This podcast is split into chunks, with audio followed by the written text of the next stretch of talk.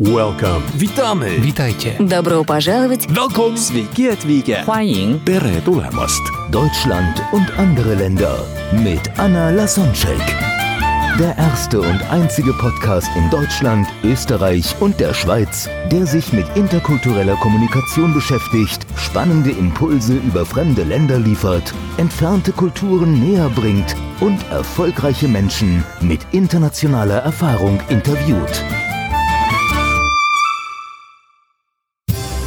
Heute im Gespräch mit Anna Lasonczek, Natalia Janssen. Ja, ich glaube, die Schweiz auch ein Paradebeispiel, wo du jetzt seit zehn Jahren lebst. Man sagt über die Schweiz Genau. einerseits, die sind sehr strukturiert und, glaube ich, noch korrekte und genaue, was die Zeit angeht, was zum Beispiel Zug, Zug äh, also Pünktlichkeit Ja. der Züge angeht, als, als in Deutschland.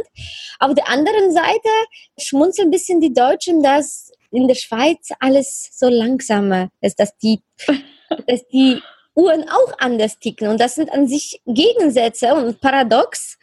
Also ja. einmal diese, diese strenge Korrektheit und Genauigkeit und dann doch diese Entspanntheit, Lockerheit und äh, Leben genießen. Wie, wie kommt das zustande? Also ich erlebe das auch so, dass ganz viele Deutsche tatsächlich sagen, dass die Schweizer langsam sind, aber ich empfinde es gar nicht so. Die Schweizer sind vielleicht nicht so direkt, also nicht so, was heißt direkt? Also wenn man jetzt zum Beispiel äh, in ein Meeting kommt, dann wird zuerst, also man, man redet nicht sofort über das Thema. Es gehört sich einfach nicht.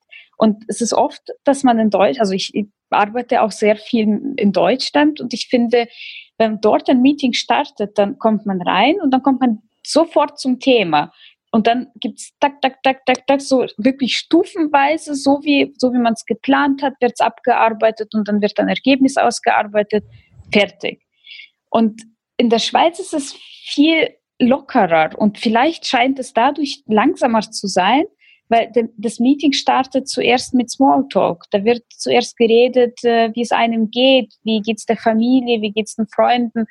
Auch wenn man sich gar nicht eigentlich so richtig kennt und wirklich auf der geschäftlichen Basis ist, auch wenn man per Sie ist, wird trotzdem nach der Freizeit gefragt, wie war dein Wochenende? Und das ist etwas, wo, wo sie sehr schätzen, finde ich. Also wo ich inzwischen auch sehr schätzen gelernt habe, dass man, es geht eben um den Menschen und es geht um das gemeinsame Ergebnis und nicht um, um die Arbeit, um das abzuarbeiten, so wie es sich gehört, nach Plan und ein Ergebnis auszuarbeiten. Und Ja. also ich kenne das eben nicht, dass es, also dass die Schweizer tatsächlich langsamer sind. Und ich habe den direkten Vergleich, weil wir ganz, ganz viele Aufträge auch komplett in Deutschland haben, also deutschlandweit und äh, auch schweizweit. Und da gibt es für mich keine Unterschiede. Wir kommen genauso schnell zum Ergebnis wie, wie sonst auch. Mhm. Okay, Es- na dann, dann, läuft dann einfach gehen, anders. gehen Sie noch einen Schritt zurück, damit äh, auch die Zuhörer hier den Loop schließen. Wie kam es Ja, dazu, dass du in der Schweiz jetzt seit zehn Jahren lebst? Also du warst dann in Deutschland, du hast dann zuerst mal ja, Grundschule, dann Hauptschule, Realschule, dann Gymnasium, Genau. richtig? ja Dann dann Gymnasium und dann habe ich studiert und dann während meinem Bachelorstudium habe ich schon ganz viel als Werkstudentin gearbeitet, damit ich mir überhaupt das Studium finanzieren kann. Und das bereits auch schon in diesem Beruf. Ich bin da wirklich einfach, bin da hingegangen, habe gesagt, bitte äh, nehmt mich, ich möchte lernen für ganz wenig Geld, ganz lächerliches Geld. Und ich habe Also aber Im ganz Beruf viel, sagst du also dann Immobilien? genau, also Facility Management heißt Mhm. das. Das ist ähm, Wirtschaftsingenieurwesen. Mhm. Und ich habe ganz, also wirklich, ich war so wissensgierig und ich habe gesagt, ich möchte wirklich sehen, wie das in der Praxis funktioniert. Die Theorie ist alles schön und gut, aber Praxis möchte ich sehen.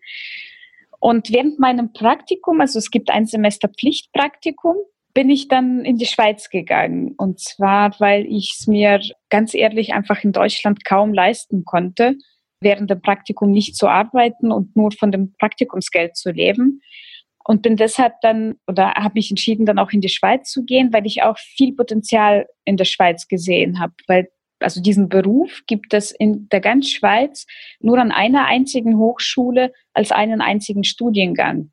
Das heißt, dass die eigentlich hier, an, also damals zumindest hatten sie einen extremen Fachkräftemangel. Und das war mir ganz bewusst. Ich fand es auch wirklich spannend, das mal kennenzulernen, ob es was für mich ist. Und ich bin tatsächlich immer davon ausgegangen, dass die Schweizer exakt gleich sind wie die Deutschen. Ich meine, das ist ja ein Mini-Land. Kasachstan auch gesehen, ist es die gleiche Ecke, so wie die Deutschen. Die Deutschen ist dann Polen, Russland auch das gleiche, weil eben Eben. von der Mentalität. Okay, für mich war das einfach, okay, ja, das Gleiche. Und ich habe es dann aber nicht. Überraschungen erlebt. Aber wie, wie, also noch zu den rechtlichen Sachen, ja, Mhm. Schweiz gehört ja nicht zu der EU. Da gab es bestimmt auch für dich da einen, einen Papierkram zu erledigen. Und das ist für- für viele ein Traum, irgendwo in der Schweiz zu leben, zu arbeiten. Aber so einfach ist es nicht. Ne? Dadurch, dass wir ja Spätaussiedler sind, haben wir einen deutschen Pass bekommen. Das heißt, ich habe bis heute einen deutschen Pass. Und mit äh, EU-Pässen kommt man da recht einfach rein, wenn man natürlich einen Job hat und eine Aufenthaltsbewilligung beauftragen kann. Okay. Und dann darf man, darf man auch da bleiben, solange man die Arbeit hat. Und du hattest Arbeit, also die diese Praktikumsstelle? Genau, genau. Ich habe hab meine Praktikumsstelle gehabt, dann habe ich mir die Wohnung gesucht und irgendwie ging es ganz schnell. Okay. Ich habe gar nicht nachgedacht. Ich habe dann gesagt, gut, ich gehe dann hin und schau mal, wie es halt da ist. Und es ist ja nur ein halbes Jahr und dann wird Das war während des Studiums. Genau, das war während des Studiums. Das wird ja dann irgendwie klappen. So. Ja, und, Und ich was, meine- war, was waren da in der Zeit deine Überraschungen? Was hast du da über die Unterschiede zwischen den Deutschen und den Schweizer gelernt? Hier. Also auf jeden Fall die Sprache. Eindeutig. Also ich wusste ja schon, dass, dass sie anders reden, aber dass sie teilweise so anders reden. Und dadurch, dass ich am Bodensee dann aufgewachsen oder halt die letzten zehn Jahre gelebt habe, war das von der Sprache für mich schon recht bekannt. Und ich bin dann wirklich auch in Zürich gelandet, also in der Nähe von Zürich habe ich dann mein Praktikum gehabt. Und in den ersten Sitzungen mussten wir auch zum Beispiel nach Bern gehen. Und Berner reden ganz anders. Die haben ein ganz anderes Schweizerdeutsch. Und irgendwann musste ich dann auch in die Westschweiz und musste feststellen, die reden ja nur Französisch.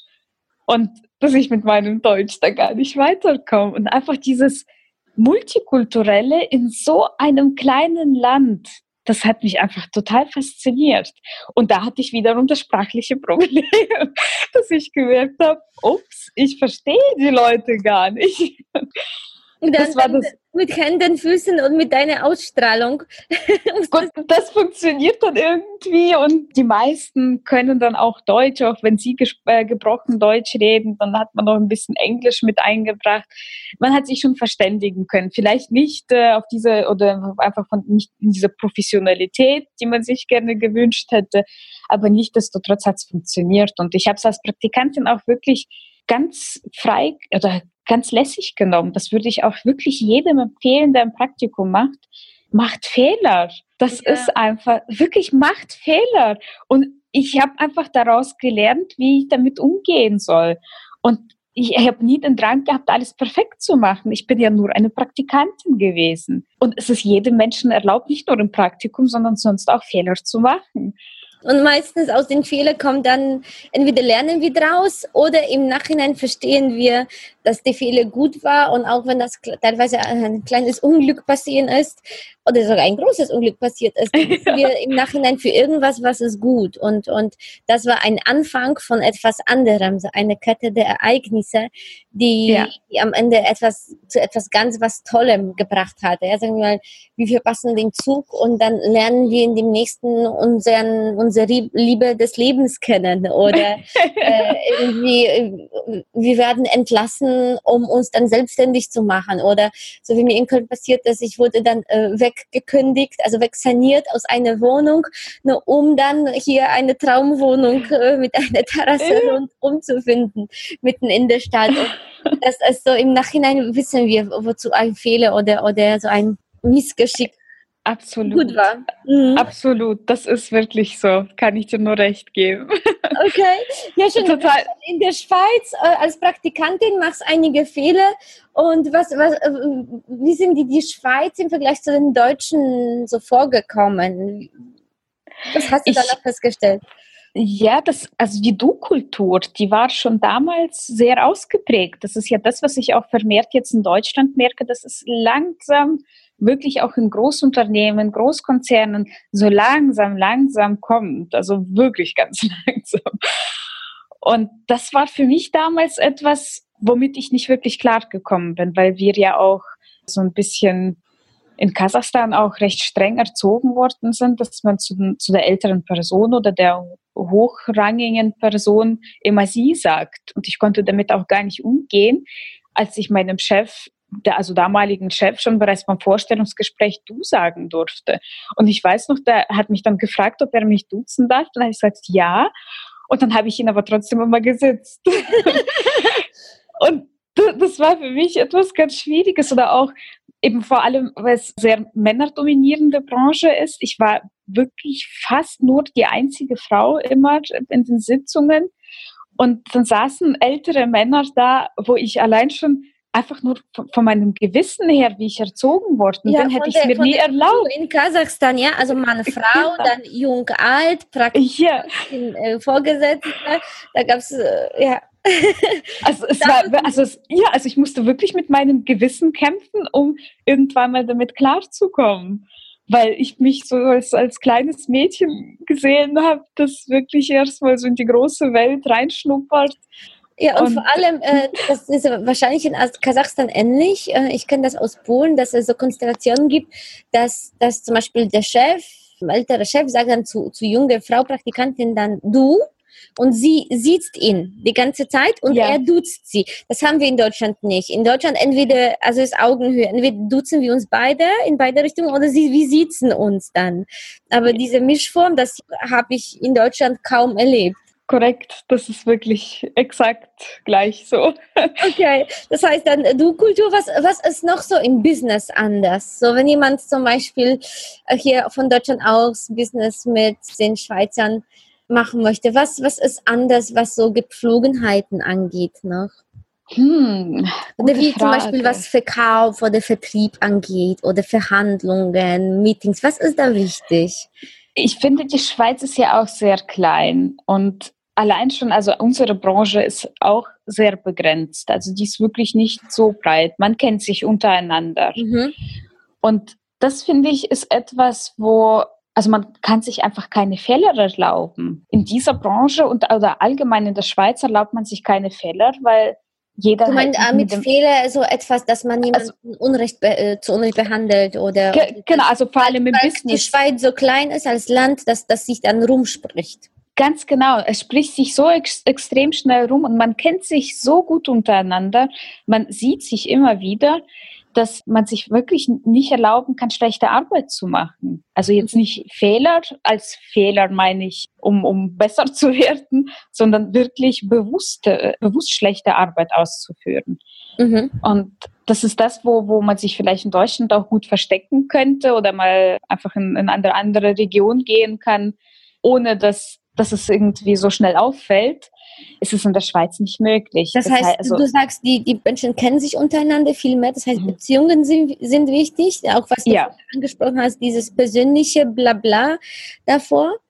Was noch? Also das heißt, wie, wie gehst du vor im, dann im Business? Was, was sind so die Tipps? Das heißt, in Deutschland ja, gehen wir sehr schnell ins Geschäftliche, weil wir die Zeit wieder des anderen nutzen wollen. Das ist der Gedanke.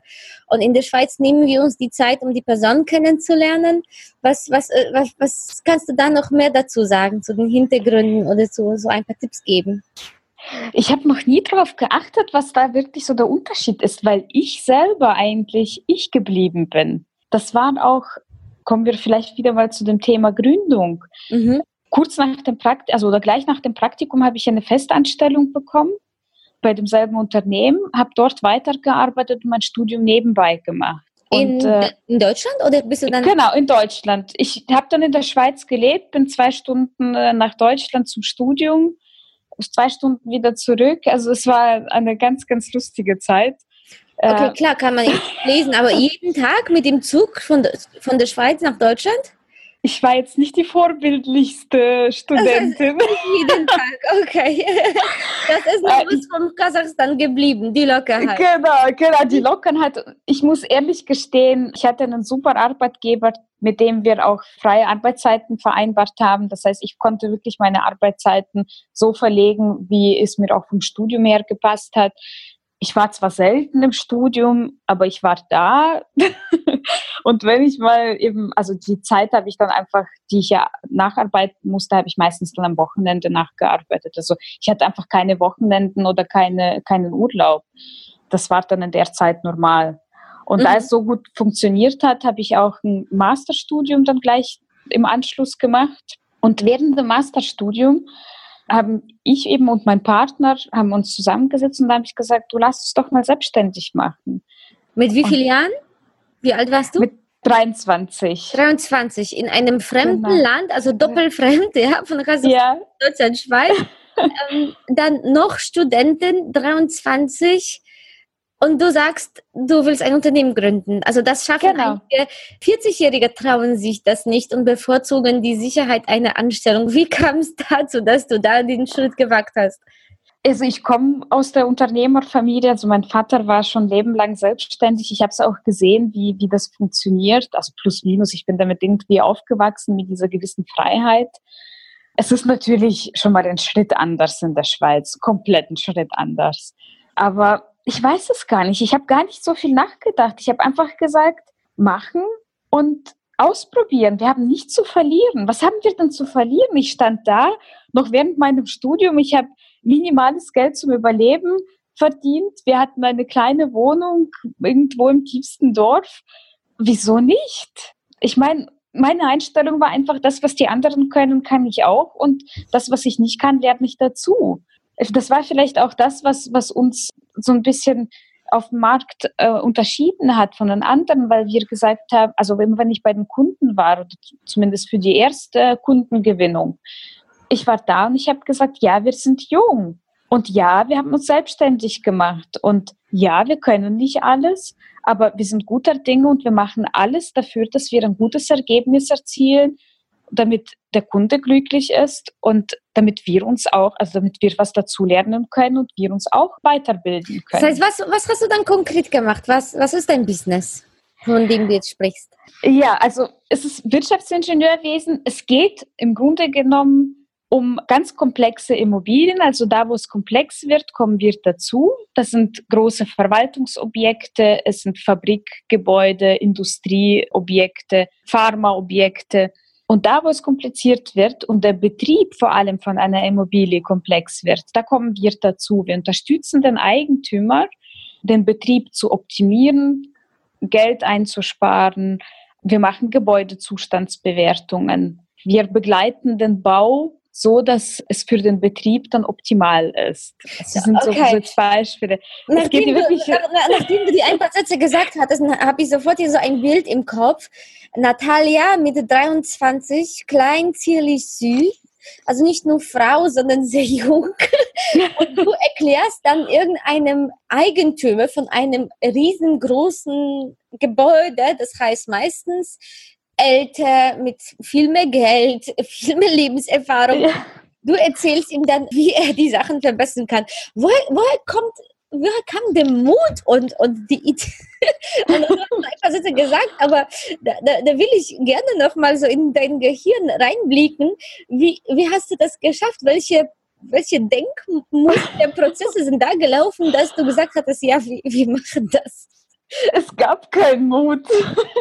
Es gab gar keinen Mut. Ich habe gezittert. Ich glaube, man hat das Zittern sehen können. Ich habe so viel gezweifelt. Ich habe an mir gezweifelt, ich habe an meinem Wissen gezweifelt, ich habe an allem gezweifelt, was um mich rum war. Dann warum Aber hast du es gemacht, wenn du so viel Zweifel hattest? Ich glaube, mein Drang war nach mehr. Ich wollte diese Freiheit haben. Ich wollte etwas machen, was, was ich für richtig halte, was nicht in den Büchern steht. Weil ich auch im Studium gemerkt habe, ich bin nicht mit allem einverstanden. Ich würde es anders machen. Ich fand, das war schon veraltet, das war nicht mehr zeitgemäß. Und ich, ich habe es nie verstanden, warum ich das so machen muss, wie man es uns im Studium beibringt. Und ich habe dann versucht, einfach meine Kunden genauso davon zu überzeugen, dass es auch anders funktioniert. Ich habe dann gesagt, lassen Sie uns probieren. Lassen Sie uns Pilotprojekte machen, wo wir dafür kein Geld bekommen haben einfach mal ausprobieren. Ich wusste auch nicht, ob das alles funktioniert. Man musste halt agieren und reagieren. Wow. Ich, ich weiß es nicht. Ich weiß auch nicht, also wenn ich jetzt zurückblicke, kann ich dir auch nicht sagen, woran das lag. Einfach machen. einfach machen. Das ist so einfach. Da glaube ich, da bewundern dich viele und du bekommst bestimmt auch viele Fragen von Menschen, die dann gerade so an der Kippe stehen, soll ich mich selbstständig machen oder nicht? Da ist jetzt sowieso, langsam kommt die Welle auch nach Deutschland. In Polen sind prozentuell viel mehr Menschen selbstständig als in Deutschland, aber auch in Deutschland merke ich in meinem, nicht nur in meinem Umfeld, in meinem Umfeld sind sowieso sehr viele Selbstständige, aber also mein Umfeld, vom Umfeld und von Menschen, die ich kennenlerne, dass viele gerade dabei sind, sich selbstständig zu machen. Ja. Was sagst du denn den Menschen, die dich fragen, was ist wichtig, wie hast du es geschafft und, äh, und woher, woher kam der Mut? Was, was sollte man beachten? Also auf jeden Fall reelle Ziele setzen. Ich finde ganz viele, also ich habe ja auch natürlich in der Zeit viele erlebt, die sich auch selbstständig gemacht haben und gescheitert sind. Teilweise wirklich daran, dass sie die Realität nicht richtig eingeschätzt haben, weil sie dieses Große gesehen haben und sich wirklich, sie haben gedacht, die ganze Welt wartet auf sie, weil sie jetzt eine Idee haben und die ganze Welt wartet auf sie, aber die ganze Welt weiß gar nicht, dass sie diese Idee haben. Und das ist halt ein langsamer Prozess dahin. Und auch wir hatten, also wirklich, wir hatten auch schwere Zeiten. Und ich habe auch teilweise zu Hause in den Kissen geheult und wo ich den ersten Mitarbeiter kündigen musste oder wo der erste, die, die erste Mitarbeiterin von mir gekündigt hat. Da war ich genauso demütigt und habe gedacht, okay, was habe ich jetzt falsch gemacht? Das ist ein Prozess, da muss man Schritt, das muss man selber Schritt für Schritt, Schritt erleben und vielleicht kann man auch Tipps geben, aber wirklich einfach rechtzeitig reagieren, nicht stehen bleiben. Sobald man stehen bleibt, glaube ich, hat man verloren. Egal so was das eine ist. Pflanze, also ich, als eine Pflanze, die nicht wächst, die stirbt. Und genauso ist es mit den Menschen. Wir brauchen dann ähm, ja, Herausforderungen, Ziele, oh, ähm, weil wir gewöhnen uns an unser Glück und dann, das ist für eine ja. Zeit gut, so ein bisschen auch für innere Ruhe, zu entspannen und genießen von dem, was äh, wir aufgebaut haben, aber dann ist wieder Zeit zum nächsten Schritt, weil sonst... Ja. Und vor allem einen Schritt voraus sein, einen Schritt mhm. vorausdenken was ist auch, also was mir immer geholfen hat, dass ich tatsächlich immer alle Worst-Case-Szenarien durchgespielt habe. Ich habe dann gesagt, okay, was ist, wenn es jetzt nicht funktioniert? Was ist, wenn ich jetzt in diese Sitzung reingehe und die Leute anders reagieren, als ich jetzt das erhofft habe oder als ich es mir jetzt erhoffe in dem Moment? Wie kann ich dann rea darauf reagieren? Wie, wie kann ich vielleicht in dem Moment etwas irgendwie anders vorgehen? Und das ist, glaube ich, genau das, was mich dann auch einerseits beruhigt hat, weil ich das in meinem Kopf hier eigentlich schon alles durchgespielt habe. Ich wusste, und eine egal wie es endet, ja. eben, äh, es gibt immer irgendwie ein Ende, aber ich kenne das Ende. Und es einfach dieser Pragmatismus und Lockerheit einfach machen. Wie schön. Und, und jetzt kommt auch bei dir so eine, eine neue Phase im Leben. Wir haben vorher gesprochen, dass du auch etwas hinzufügen willst zu deinem Leben, um dann wieder einen Schritt zu wachsen. Magst du da auch darüber sprechen? Ja, gern. Und vor allem hat es mich dazu geführt, dieses Umdenken, das waren meine Mitarbeiter. Ich natürlich null Ahnung vom, vom Business, null Ahnung von Führung und ich habe mich noch nie damit früher auseinandergesetzt, bis wir die ersten Mitarbeiter hatten. Da habe ich mich wirklich durchkämpfen müssen und habe mich auch sehr viel mit Persönlichkeitsentwicklung auseinandersetzen müssen. Und da habe ich für mich so einen Teil gefunden, wo ich sage, ich möchte das auch wirklich in, in, mein, in meinen Alltag reinbringen ich möchte den Leuten auch das beibringen, was ich vielleicht gemacht habe, was ich vielleicht falsch gemacht habe und die Leute es nicht machen sollten. Und deshalb möchte ich da nächstes Jahr äh, Masterclass aufbauen, was vor allem auch im Thema Entrepreneurship sich bewegt. Ich schreibe derzeit ein Buch mit dem ganz spannenden Titel. Magst du verraten? Ja, Sex im Entrepreneurship. Wow, das ist wirklich. Und, wie, wie, kommst du dem Titel? aber Sex steht äh, nicht für Sex. Es geht nicht darum, wie man sich als Frau hochschlafen sollte. Auch es geht, ja, Total. für Frauen. Genau. Sex steht nämlich fürs Geschlecht. Und ah. es geht wirklich darum, wie die Geschlechter sich auch in dem ganzen Thema unterscheiden. Und das Thema lasse ich eben noch offen, wie, wie das alles dann im Ach, Buch auf, aufs also, Blatt gebracht. Wenn das Buch rauskommt, ich, ich freue mich dann von dir auf eine Nachricht und ich lese es auch gerne noch, bevor es gerne. die Öffentlichkeit sieht und dann ver verlinken wir es auch in den Shownotes, damit auch jeder, äh, da, der mehr wissen will, sich da auch durchklicken kann. Sehr gern. Also die Veröffentlichung. Heißt, was ist, dann, ja. ist es dann eine von deiner, äh, von deiner Lebensmission oder Lebensaufgabe, da ein bisschen mehr Bewusstsein bei den Menschen zu schaffen? Ich weiß, dass du in einer sehr Männerbranche dich als Frau durchgekämpft hast. Ist es, ist es das, was du sagst? Ja, das war auch der Grund, warum du hier bist, um, um den Menschen etwas vielleicht auf dem Weg zu helfen, Frauen, die in ähnlichen Situationen sind oder mehr Bewusstsein zu schaffen? Ja, und vor allem auch das weiterzugeben, was ich gelernt habe. Ich möchte auch wirklich das mit, mit den Menschen teilen und ich hoffe, dass ich dadurch auch viele Menschen erreichen werde, die ich auch vielleicht auf einen anderen Weg bringen werde. Das heißt, was hast, du so was hast du so gelernt? Was sind so ein paar Clues, die du beraten kannst, noch bevor das Buch veröffentlicht wird? Ach, das, also mit dem Buch hat es erstmal nicht, nicht viel zu tun. Okay. Nein, also allgemein wirklich, wie, wie man vielleicht in die Selbstständigkeit startet, also wirklich Schritt für Schritt. Was sollte man in welcher Phase beachten? Man wird nie jemanden eine, eine Checkliste geben und sagen, wenn du diese Checkliste befolgst, dann wirst du auf jeden Fall erfolgreich sein. Sondern mir geht es darum, wirklich dieses Bewusstsein und diese Leichtigkeit in den Menschen zu schaffen, dass sie auch freier anfangen zu denken, dass die viel mehr Lebensfreude dabei haben, dass sie sich nicht so festkrallen an, an gewissen Aufgaben, dass sie es vielleicht nicht so ernst nehmen, nicht persönlich nehmen.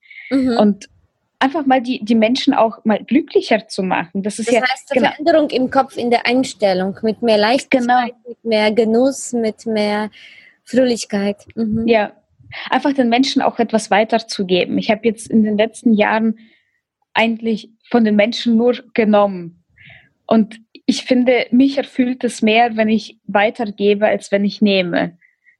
Und das ist etwas, wo, wo mich persönlich, glaube ich, auch, hoffe ich, mit den Jahren auch viel mehr stärken wird. Immer macht es Spaß, weiterzugeben. Ach ja. Natalia, Ach, wir, wir nähern uns langsam, langsam schon dem Ende. Morgen geht's weiter im Gespräch mit Natalia Janssen.